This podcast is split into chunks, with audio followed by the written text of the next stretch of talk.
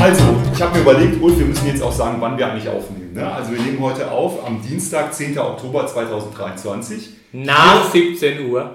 Oh, genau. Ulf Ja. ist eigentlich schon im Feierabend. Und äh, wir haben auch einen Gast heute, den wir aber gleich erst vorstellen, weil erstmal äh, musst du kurz sagen, Ulf, wo sind wir denn jetzt hier eigentlich? Wir sind heute in meinem Büro mal wieder zur Abwechslung, aber es ist nicht ganz so hochkarätiger Gast wie das letzte Mal in meinem Büro. Oder doch? Ich weiß es nicht. Das ist jetzt auch sehr unhöflich. Das darf- darf ich gar nicht sagen. Ach Gott. Beim letzten Mal war es die rheinland-pfälzische Bildungsministerin. Ja. Heute ist es, alle kennen ihn. Wir sagen jetzt erstmal den Namen, dann werden alle direkt Bescheid wissen. Nils Mohl aus Hamburg. ohne politisches Amt.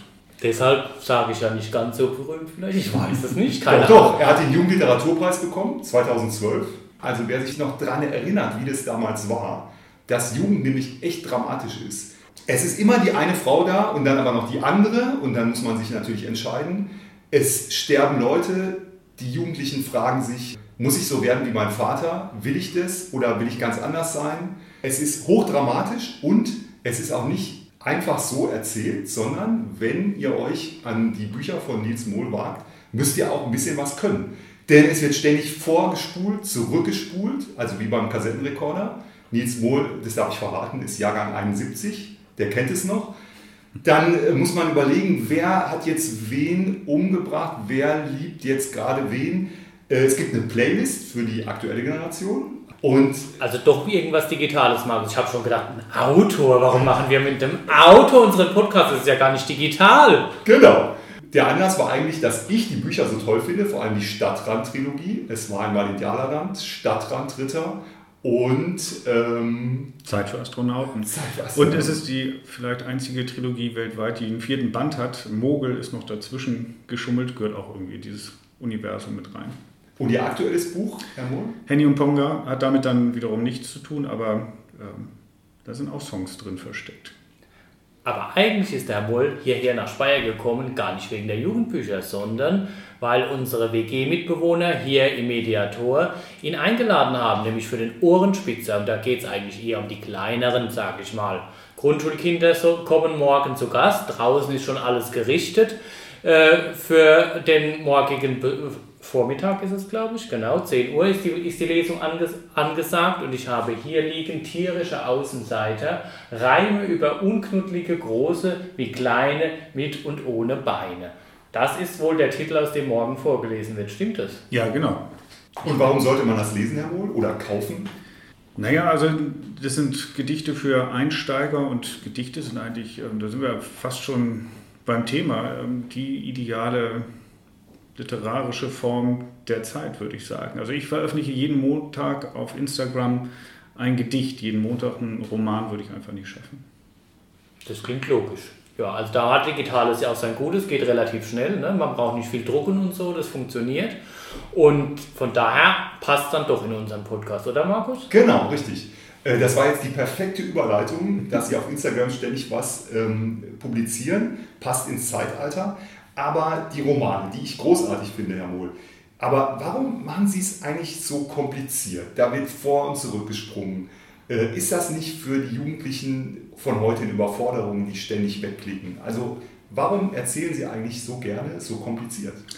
Da gibt es ähm, unterschiedlich launige Antworten drauf. Ein- Eine ist immer, also wenn man ans Essen denkt, ne, also ein Salami-Toast kann sich jeder machen, das ist keine große Kunst, aber ähm, etwas Aufwendigeres, zum Beispiel einen schmackhaften Tofu zu bereiten, ist dann schon komplizierter. Aber hinterher ist natürlich auch ähm, das Belohnungsgefühl größer. Und so stelle ich mir das beim Lesen auch immer vor, wenn man ein bisschen gefordert wird, dann ist man hinterher stolz auf sich, dass man es geschafft hat. Aber es klingt immer so, als wenn die Bücher ähm, schwer lesbar sind, aber das sind sie, finde ich, gar nicht. Und wir sind das auch gewohnt, hin und her zu springen. Also wenn ich ähm, jetzt hier in die Runde frage, wie war die Woche, dann fängt man ja nicht montags beim Bäcker klingeln an, sondern dann springt man auch hin und her im Geist. Und ich glaube, das kann man schon ähm, gut nachvollziehen. Das ist halt ungewohnt, weil die meisten Bücher schaffen halt die Illusion von Kontinuität und Chronologie und das sind wir ähm, drauf trainiert, aber eigentlich können wir das ganz prima hin und her springen. Gleichzeitig ist es natürlich dann auch noch so, das ist ja auch das Klischee über die Jugend schlechthin, dass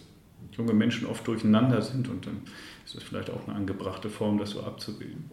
Würdest du sagen, Markus, eher was für deine Klientel, das Gymnasialniveau, oder meinst du, dass das auch in der Realschule Plus ginge? Also bevor das untergeht, muss ich nochmal wiederholen, was der Herr Mohl sagt, äh, dass es jetzt hier nicht falsch rüberkommt. Ich finde, die Bücher sind ganz toll und so spannend, dass man immer weiter liest.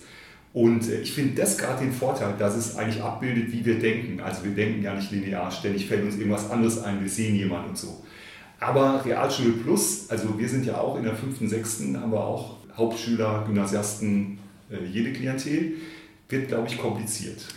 Kann ich mich gleich wieder einmischen? Ähm, ich, ich erinnere mich an, an, Fälle, wo dieses Buch ähm, auch an Schulen gelesen wurde, wo das Leseniveau unheimlich niedrig ist. Und das ist dann oft einfach eine, Frage, wie man das präsentiert. Also ich weiß aus dem Fall, von einem Fall in München, da hat die Lehrerin jeden Tag ein Kapitel vorgelesen und dann wurde über das Kapitel gesprochen. So, und dann ähm, fällt das gar nicht mehr so auf, dass das hin und her springt und ähm, oft waren das dann einfach anders für Gespräche über die Themen, die in diesen Kapiteln vorkamen. Was weiß ich, Freibad ähm, oder in einem Kapitel ging es mal um jemanden, der seinen Bruder durch einen goldenen Schuss verloren hat und dann kamen dadurch Gespräche zustande und die Schüler haben dann hinterher Videotagebuch geführt, immer zu diesen äh, einzelnen Kapiteln und sich das so angeeignet, also zu ihrem Buch gemacht. Und ich glaube, es gibt immer, ist immer eine Frage, was man, was man machen will. Man kann natürlich wahrscheinlich in bestimmten Altersstufen und ähm, bestimmten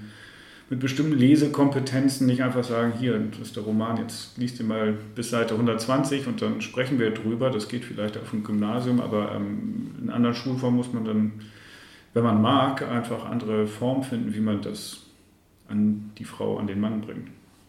Und was diese Klientel, wo, also man sagt ja immer so bildungsfern oder so, vielleicht eher anspricht, sind die Themen in den Büchern, weil also die Stadtrand-Trilogie spielt ja am Stadtrand heute würde man vielleicht sagen, sozialer Brennpunkt. Die Leute haben wenig Geld, äh, viele Ehen sind geschieden, es gibt auch äh, Verbrecher. Also das sind ja Themen, die finde ich, finden Sie eigentlich, dass die auch zu selten vorkommen in Jugendbüchern? Ja, wahrscheinlich neigt man natürlich auch dazu, über das zu schreiben, was, was man so kennt und hat mein ehemaliger Handballlehrer das irgendwann zu mir gesagt, dass ich angefangen habe zu schreiben. Du kommst halt aus Jenfeld, das ist der Hamburger Stadtrand, ähm, du weißt, wie es in den Treppenhäusern riecht, das ist das Fund, mit dem du wuchern musst. Und ich fand das eine vernünftige Einlassung, weil diese Kombination, dass man eben aus diesen Plattenbausiedlungen kommt und dann noch Schriftsteller wird, die ist nicht allzu häufig. Und ähm, außerdem bin ich faul und musste dann nicht groß recherchieren, dann äh, hat, ist so eins zum anderen gekommen. Ich glaube schon, dass das äh, ja, etwas ist, was, was nicht so häufig in dieser Kombination vorkommt. Und was dann deine Schüler interessieren könnte. Okay, eine Frage noch, spielen denn jetzt Mädchen in den Büchern eine Rolle? Ja, ich, ich bin immer ein wenig vorsichtig, was, was die, diese Dinge angeht. Also ich möchte natürlich, dass meine Bücher möglichst lange aktuell bleiben. Das ist natürlich irgendwie auch ein, ein äh, eine schwierige Sache, weil Bücher eh eine geringe Halbwertszeit haben. Ne? Es gibt jedes Frühjahr, jedes Herbst ein neues Programm und dann verschwinden Bücher. Aber trotzdem hat man als Autor, glaube ich, ähm, ein Stück weit immer die Hoffnung, dass, dass Bücher überdauern. So. Und ähm, wenn die dann Patina ansetzen, ist immer die Frage, in, in welcher Hinsicht. Und da finde ich eben gerade alles Technische schwierig. Ich ähm, finde es eigentlich schön, wenn es in so eine Welt versetzt wird, wo, wo das gar nicht so auf den ersten Blick erkennbar ist, in welcher Zeit das spielt. Das ist natürlich nicht einfach und äh, in das warme Indianerland zum Beispiel wird einiger Aufwand getrieben, dass eben man schnell an Orte kommt oder in Situationen, in denen Geräte, wie wir sie heute kennen, keine Rolle spielen. Ähm, es gibt dann leider so Sachen, die, die man nicht bedenkt. Also als ich es geschrieben habe, gab es noch Videotheken. Als es dann erschien, schon fast nicht mehr. Damit habe ich nicht, nicht sofort gerechnet, dass dass die Streamer so einen Einfluss haben. Aber ähm, Telefon aus einer Geschichte rauszuschreiben, das geht im Zweifelsfall immer noch ganz gut. Also gerade in Deutschland gibt es ja häufiger mal Funklöcher hier und, hier und da, wenn man ähm, auf dem Lande ist. Also da gibt es dann immer Tricks. Und das versuche ich schon, dass, das nicht die entscheidende Rolle spielt, weil mich eigentlich mehr interessiert, ähm, was am Jungsein ähm, universell ist, was genauso gut für meine Generation gilt, also für die heute junge Generation, weil ich das Gefühl habe, dann wird es eigentlich eher interessant, also welche, welche Apps die nutzen oder so. Das hat mich bisher jedenfalls für Schreiben immer nicht so interessiert. Und ähm, Gleich, gleichzeitig. Wäre ja dann auch vielleicht ein bisschen unrealistisch, ne? wenn man da erzählt, von was, auch man selbst nicht, was man selbst nicht im Gebrauch hat. Naja, gut, ich benutze schon auch ähm, Smartphone und digitale Ja, das, das, davon gehe ich aus. Ich rede jetzt von TikTok oder vielleicht von an, anderen äh, Streaming-Angeboten. Ja, ja, wobei auch da, also ich glaube, ich habe drei Kinder, alles Teenager, ich bin da einigermaßen noch im Bilde. Ähm, aber Nichtsdestotrotz, ich finde, das ist halt ähm, etwas, was, was schnell veraltet und schnell auch uninteressant ist. So ein bisschen wie äh, Jugendsprache. Ne? Die klingt halt auch hier anders als dort und ich glaube, so ist das mit der Mediennutzung tatsächlich auch. Also, dass es da einfach schnell Unterschiede gibt, wer was wie, wie benutzt. Und für Geschichten ist das eigentlich ähm, nicht so wahnsinnig wichtig. Also, man beraubt sich vielleicht auch einiger dramaturgischer Mittel, aber ähm, das ist mir dann egal. Ja, das kann ich gut nachvollziehen. Also wir haben heute Morgen beispielsweise hier im Mediator die Diskussion gehabt, Facebook gehen wir raus oder nicht mit dem Mediator, weil wer hat denn heute noch Facebook? Das war dann, ne? und vor einem Jahr war es gar keine Frage, das ist dann schon spannend. Und gleichzeitig kann ich als Schulbibliothekar auch nachvollziehen, zu sagen, wenn die Kinder ähm, drei, die fünf Freunde ausleihen oder drei Fragezeichen älterer Bände, ja, warum telefonieren die nicht einfach? Warum googeln die nicht? Warum ne, nehmen die nicht das Handy in die Hand, sondern müssen dorthin laufen. Das ist dann irgendwie nicht einleuchtend für die Schüler von heute. Das, Sie sprechen aber ja, wenn ich es richtig verstanden habe, nochmal eine ältere Gruppe an, ähm, wo es mehr um die inneren Entwicklungen geht. Und ich glaube, das passt dann schon ganz gut, dass man die Medien so ein bisschen außen vor lässt. Ja, andererseits kann man das aber auch wieder benutzen, um so bestimmte Techniken zu gebrauchen. Es gibt den Roman Mogel, in dem werden auch Textnachrichten hin und her geschickt, äh, wird dann aber nicht gesagt, welcher Messenger da benutzt wird, ist ja auch völlig egal. Aber diese Art und Weise, wie wir kommunizieren, die scheint zu bleiben. So. Und daraus kann man dann wieder Kapital schlagen. Es gibt einfach ein Buch von mir, das heißt An die, die wir nicht werden wollen. Da geht es eher um die, das, wie es sich anfühlt im Kopf ähm, kurz vorm 18. Geburtstag und da gehen auch die Textformen durcheinander. Da gibt es auch ähm, eben so Textnachrichten, da gibt es aber auch ähm, so kleinere Werbeblöcke und all, all dies, das, was auf uns so einprasselt. Und das interessiert mich schon und finde ich auch spannend. Und dann aber mir zu überlegen, wie man das in, in Text umwandeln kann, dieses, vielleicht auch dieses Rezeptionsverhalten, was wir haben, dieses hektische, das ähm, äh, in jedem Augenblick immer wieder ein neuer Reiz von außen kommt. Das ist ja auch schon spannend und wie man das literarisch fruchtbar machen kann. Dann. Ich finde auch, dass sie das eigentlich machen, ne? durch dieses Vor-Zurückspulen bei Indianerland, also wo dann dieses Symbol auch ist, Forward, drei Tage und so. Oder Henny und Ponger, da fehlen ja einfach die Seitenzahlen. Meine Tochter ist elf, die dritte, und äh, die war ganz irritiert. Die sagt, was ist denn da los? Ne? Also ist ähm, das, vielleicht können Sie das noch ein bisschen erklären, wie Sie da versuchen, so durch solche formalen Kniffs auf die, das moderne Rezeptionsverhalten einzugehen. Ich finde ja, jede Geschichte sollte eine Form kriegen, die noch unterstützt, was, was sie ohnehin versucht zu erzählen oder das, dass die Wirkung dadurch noch ähm, gesteigert werden kann. Bei Henny und Ponga ist es jetzt so, dass äh, umspannt so 120 Stunden die Geschichte und äh, es passiert eine, eine ganze Menge und eine ganze Menge Außergewöhnliches und ich wollte schon gerne, dass man diese Taktung, dieses wahnsinnig schnelle auch beim Lesen als Erfahrung hat. Auch so als kleiner Trick. Also wenn, wenn ich ähm, bei meinen Kindern ins Zimmer komme und frage, äh, wenn sie gelesen, ähm, wie das Buch ist, dann kriege ich auf das Antwort, ah, ich bin auf Seite 40. Dann denke ich, das habe ich doch eigentlich gar nicht gefragt. Aber ähm, wir kennen das beim Lesen eben, dass wir das Gefühl haben, wenn, wenn ein Buch ähm, nur noch 20 Seiten hat und es war richtig gut, dann sind wir traurig. Und wenn wir ein Buch vor der Nase haben, was uns wirklich quält und wir sind auf Seite 20 und es sind noch 500 Seiten vor uns, dann haben wir das Gefühl, es ist ein fürchterliches Buch. Und ich dachte, wenn man bei meinem Buch schnell durchkommt, dann ähm, denkt man automatisch, das kann so schlecht nicht sein. Also diese Geschwindigkeit zu haben, zum Beispiel beim, beim Lesen oder das Gefühl zu haben, dass es unheimlich schnell vorangeht, ähm, macht auch etwas mit einem. Ne? Also einmal taucht man eben in dieses Gefühl ein, was, was die Hauptfigur auch hat, ne? dass das ähm, so auf ihn einprasselt, was, was gerade passiert und gleichzeitig hat man dann, glaube ich, das gute Gefühl, also die, die Geschichte ist auch schnell. Und hat denn das, also die Frage ist ja so ein bisschen banal, aber äh, brennt mir wirklich auf den Nägeln, hat das gedruckte Buch noch eine Zukunft? Ich glaube ganz, ganz fest, dass ähm, bestimmte Dinge nicht verschwinden. Also vielleicht das Taschenbuch, weil es dann ähm, als elektronisches Medium dann vielleicht interessanter ist ähm, und ähm, kostengünstiger, papiersparender, aber das, das Buch selbst hat eben nochmal Möglichkeiten, die, die es halt das E-Book zum Beispiel nicht hat oder die ein digitaler Text eben auch nicht hat, die wieder andere Möglichkeiten haben, ne, durch Verlinkung oder so etwas. Aber ich glaube, die Gestaltung eines Buches, die spielt für mich auch immer eine große Rolle. Und um, die Frage, was für ein Format hat ein Buch, welch, welch, welch, was für eine Papierhaptik hat es. Und das Umblättern macht auch was mit uns. Ne? Das ist immer eine Pause in, in irgendeiner Form.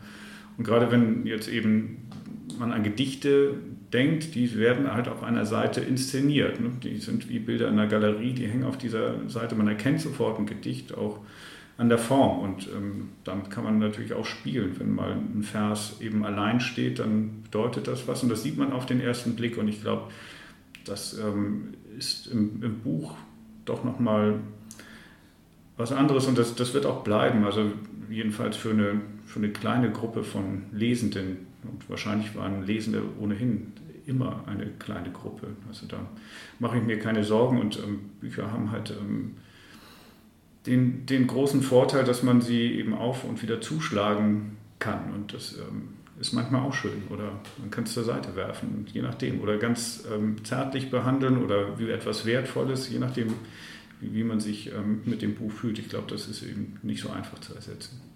Ich habe noch mal eine Frage von der Textart her. Als Deutschlehrer interessiert mich, sind Sie von den Gedichten zum Buch gekommen oder vom Buchschreiben zum Gedichtschreiber geworden? Ich bin eigentlich äh, immer interessiert gewesen an allen Formen. Also bevor ich veröffentlicht habe, habe ich mich halt ausprobiert in allen, allen möglichen. Deswegen könnte ich das gar nicht mehr so sagen. Die ersten Texte, die ich geschrieben habe, wenn ich ganz, ganz weit zurückblicke, waren für die Schülerzeitung ähm, Texte, die auch alles Imitation von Textformen waren. Also während andere äh, in der Redaktion wirklich wie Journalisten gearbeitet haben, den, den Direktor äh, interviewt haben oder auf Recherchetour gegangen bin, habe ich mich eigentlich um, immer um den Quatsch gekümmert, um das Horoskop, die Aufklärungsseite und so weiter. Mich hat immer interessiert, was man mit Textformen so anstellen kann. Und da war, fand ich eins so spannend wie das andere. Und das ist mir, glaube ich, ähm, auch geblieben. Natürlich ist es einfach so, dass der Roman die Form ist, die ähm,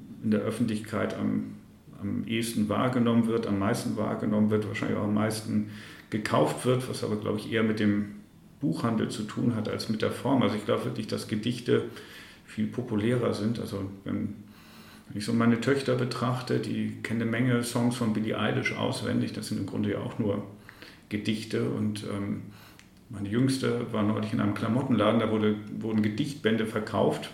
Ähm, fand ich total kurios und sie hat einfach so einen mitgenommen, weil, weil sie das angesprochen hat. Ne? Also ich glaube, da ist eine Menge unentdecktes Potenzial auch noch. Ne? Also während Jugendliche vielleicht ungern in Buchläden gehen oder da eine gewisse Schwellenangst herrscht, ähm, wenn das im Klamottenladen richtig platziert wäre, würde man auch Gedichte in großer Zahl verkaufen können, dachte ich da. Genau. Vielleicht ist es aber auch ja, vielleicht, ja, vielleicht kann ich da nochmal einhaken, jetzt so äh, eine indiskrete Frage stellen, womit verdienen Sie denn mehr? Mit den Gedichtbänden oder mit den, äh, mit den Romanen? Auch das ist wahnsinnig schwer zu sagen. Also die Buchverkäufe sind äh, extrem unterschiedlich. Also ich habe Gedichtbände, die sind ähm, zum Teil besser verkauft als Romane, aber natürlich das Buch mit der höchsten Auflage ist, ist ein Roman. Aber die Frage war ja, womit ich mehr Geld verdiene. Und mit den Gedichten bin ich viel auf Lesung. Ähm, und da, okay.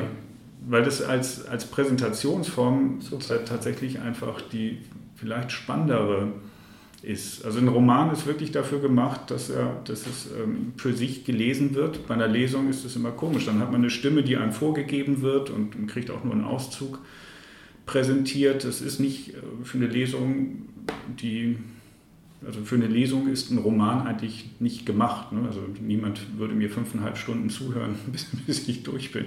Das kann ich auch gut verstehen.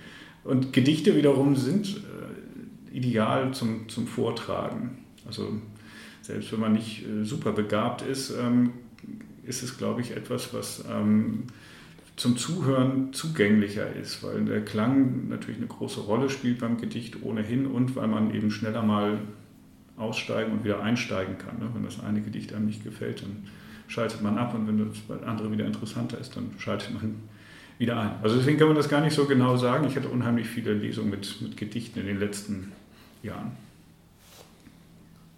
Ähm, und äh, ich wollte aber nochmal fragen, wir haben über das gedruckte Buch gesprochen und da scheinen Sie auch Fan zu sein. Und äh, ich auch als Deutschlehrer, klar, aber jetzt kommen ja immer mehr Tablets in die Klassenzimmer. Ne? Sehen Sie das eigentlich kritisch oder sind Sie da eher neutral? Also beschreiben Sie mal Ihre Sichtweise. Letztlich denke ich immer, dass das Entscheidende ist sozusagen, was im Kopf passiert und dass das Medium ähm, ist gar nicht das, das Allerwichtigste. Es gibt aber eben Möglichkeiten, da hatten wir ja drüber gesprochen, die, die sind so nicht eins zu eins ähm, zu kopieren. Aber ich kann mir eben auch vorstellen, dass dann eben andere Texte entstehen, andere Formen entstehen, die eben dafür geeignet sind. Aber also ich denke mir immer, Hauptsache ist, es wird gelesen. Und wenn das, das hilft, dann ist doch gut. Und eben, es gibt dann eben noch Möglichkeiten, Dinge anzureichern, was mich auch wahnsinnig interessieren würde. Also ich weiß zum Beispiel von Projekten, das nennt man so erweiterte Hörbücher, wo dann eben Geräusche oder Musik eingespielt werden kann. Das ist natürlich etwas, was das klassische Buch nicht kann, aber was als Experiment eben auch super spannend wäre, glaube ich, zu gucken, wie man Texte dann eben mit den digitalen Möglichkeiten noch interessanter, zugänglicher macht oder in Form von Spielen oder was weiß ich. Genau, alles das findet man auf ohrenspitzer.de, kleiner Werbeblock für morgen. Da gibt es viele Anregungen dazu, wie man mit Geräuschen mit den Kindern arbeiten kann, welche spielerischen Zugänge man zum Zuhören finden kann. Das können die, schreibst du sicher in die Show Notes, Markus. Auf jeden Fall. Auf jeden Fall. Genau. Kommen wir schon zur Hot Seat Runde. Äh, Moment, ich habe noch eine Frage ah. vorher ähm, zur Stadtrand-Trilogie. Und zwar äh, beim zweiten Band, Stadtrand Ritter, spielt ja Glauben eine große Rolle. Äh, Kirche ist da sehr zentral und wenn man hier rausguckt, sieht man auch den Dom da vorne. Ähm, haben Sie das jetzt nur so erfunden oder hat Glauben bei Ihnen auch eine Rolle gespielt in Ihrem Leben? Ich glaube, der Glaube spielt in. Ich glaube, ich glaube. Ich glaube, der Glaube spielt in jedem Leben eine große Rolle. Die Frage ist nur, woran wir glauben. Und das ist eigentlich auch das Thema ähm, in, in dem Buch. Natürlich spielt dort eine Kirchengemeinde eine Rolle und auch da wieder, ich sagte ja schon, ich bin faul. Ich, für mich war ähm, die Jugendarbeit der, der Kirche, die tatsächlich auch der gute Hirte hieß, wie, wie im Buch, ähm, eine ganz interessante Erfahrung als, als Konfirmand, aber ich habe später dann auch als Jugendgruppenleiter gearbeitet, weil nicht, weil ich äh, so ein überzeugter Christ wäre, sondern eben, weil mir das als ähm, Austausch mit, mit Gleichaltrigen, die anders waren, die nicht ähm, aus meinem Schulkontext kamen, unheimlich wichtig war und interessant war. Und ich glaube, das ist tatsächlich mein Glaube, dass für Jugendliche auch das Interessante, die Leute zu finden, ähm, die nicht aus der Familie, aus dem Schulkontext kommen und die so ähnlich ticken wie man selbst. Das kann die Literatur sein, das kann ein Chor sein, das kann ein Sportverein sein, das kann alles Mögliche sein, das können die Skater um die Ecke sein. Und dort entwickelt sich automatisch ein gemeinsamer Glaube an irgendetwas. Ähm, ob das an die in den Knie hängenden Hosen oder äh, sonst was ist, spielt ja keine Rolle. Also man entwickelt halt so ein ähm, Regelwerk, was für diese Gruppen unheimlich wichtig ist und an das man sich hält. Und das ist spannend, finde ich, als, als Thema, ähm, um zu gucken, wie, wie reagieren wir darauf, was ist uns wichtig, woran wollen wir glauben und ähm, was passiert, wenn wenn wir merken, dass, dass wir vielleicht auch ähm, die falschen Leute gefunden haben und all diese Dinge, das ist zum Geschichtenerzählen einfach wahnsinnig spannend. Dann gehen wir jetzt zu unserer Hot Seat Runde. Wir haben immer so ein paar Scherzfragen, diesmal leicht abgewandelt. Ich wollte gerade sagen, die haben die erste Frage total verändert, Markus. Ich kenne sie ja nicht wieder. Richtig. Ich habe gedacht, wir machen mal Schleichwerbung. Wir haben immer gefragt, äh, morgens Nutella oder äh, ein Billigprodukt, aber die haben wir jetzt komplett abgewandelt. Ne? Ja. Fängst du an mit der ersten Frage? Ja, mache ich mal. Jetzt morgens frühstücken oder nüchtern aus dem Haus? Nüchtern. Dann geht es ja schon weiter. Urlaub. Meer oder Berge? Meer. Äh, Lehrer fragen wir immer, gleich korrigieren oder liegen lassen. Äh, Sie als Autor kriegen ja aber auch Korrekturfahren. Werden die gleich korrigiert oder erstmal liegen gelassen? Also ich finde den, den Teil am, am spannendsten, des Überarbeitens, also nicht loslassen wäre dann vielleicht die, die, die Sache beim, beim Autor. Jetzt ne? muss ich doch nochmal nachfragen, gibt es dann mehrere Korrekturschleifen bei Ihnen? Ja, das ist immer die Frage, wie viel man bekommt, aber oft ist dann ja der Punkt erreicht, wenn, wenn, wenn, es, wenn Druck da ist, wenn die Dinge wirklich abgegeben werden müssen und dann, äh, ja, da weiß man dann, wenn ich jetzt abgebe, dann passiert damit nichts mehr. Das ist wahrscheinlich anders als bei Klausuren, da ist man froh, wenn man sie los ist. Ähm, als Autor weiß man, wenn ich das jetzt nicht mehr ändere, dann ändert das keiner mehr. Und äh, CD oder Streamingdienst? Äh, Vinyl geht das auch. Ähm, Geht auch. Ja. Geht auch, ja. Das hat genau, in der Auswahl drin. Ja, also der Stream ist nicht, es ist eher ganz verrückt. Also das ist so ein, wie, wie ein Teenager-Traum, der wahr geworden ist, oder? Man hat immer gedacht, wenn man Zugriff auf alles hätte. Ich erinnere mich noch, wie ich als Teenager mit dem bisschen zusammengekratzten Geld in äh, Plattenantiquariate gegangen bin, um mir zu überlegen, was ich mir als nächstes besorge. Und das hatte natürlich einen gewissen Zauber und vor allen Dingen hat man die Dinge auch auch gehört, bis, äh, ne, weil das einem so wichtig war, bis, äh, bis man sie auswendig konnte und äh, bis man sie vollständig ergründet hatte. Und das fehlt mir heute, obwohl ich ganz viel neue Musik höre. Finde ich so schade, dass es nichts gibt, was mich daran erinnert. Es gibt natürlich meine Playlists und so weiter, aber es ist doch was anderes, einen echten Tonträger zu haben. Und deshalb, wenn, wenn ich ein Album tatsächlich finde heute, was mir wirklich was bedeutet, dann kaufe ich mir das Vinyl. Letzte Frage ist auch wieder eine Glaubensfrage, ne? Apple oder Android? Apple. Okay, damit sind wir am Ende. Und Markus, wir haben es ja ganz anders gemacht. Wir haben gar nicht mehr geantwortet. Genau, richtig. Finde ich aber besser. Ja, das auf jeden Fall. Ach Gott, sind wir so gut. Genau. Ich würde sagen, zweite Staffel haben wir jetzt begonnen, oder? Ja, auf jeden Fall. Und wir sehen uns schon bald wieder. Wir kommen hier wieder nach Speyer nach den Ferien. Kommst, äh, kommst du hierher und wir sprechen über... Digitale Schulbücher. Funktioniert es jetzt endlich? Wir fragen wieder Christian Schlick, der uns vor einem Jahr schon erzählt hat, dass es nicht so gut funktioniert, aber jetzt gibt es ja die neue Landeslösung. Jetzt Dann alles gut, oder? Muss alles gut sein. Wir sind ganz gespannt auf die Eindrücke aus erster Hand und bei, mit Christian Schlick haben wir ja einen dreifach kompetenten Menschen wieder dabei, einen Vater, einen Lehrer und einen Schulleiter. Unglaublich. Genau. Und danach, dann wird es auch nochmal spannend, dann fahren wir nämlich wohin? Nach Wilgartswiesen. Und ja, da gibt es nämlich den Pfälzerwald, da gibt es auch irgendwelche Fabelwesen, Elbetritsche. Und ganz hinten im Pfälzerwald, da gibt es eine Lehrerin, die macht ganz viel mit iPads. Und äh, die befragen wir dann. Da bin ich gespannt. Die Frau Ruppert. Da bin ich gespannt, immer noch. Genau. Also Herr Mohl, vielen Dank, dass Sie da waren. Das war ganz toll und äh, hoffentlich kommen jetzt alle zur Lesung morgen. Nee, so schnell habe ich es ja nicht geschnitten. Aber äh, hoffentlich kommen alle zu ihrer nächsten Lesung. Kaufen das aktuelle Buch Henny und Ponger ist, glaube ich, auch jetzt vor kurzem erst erschienen.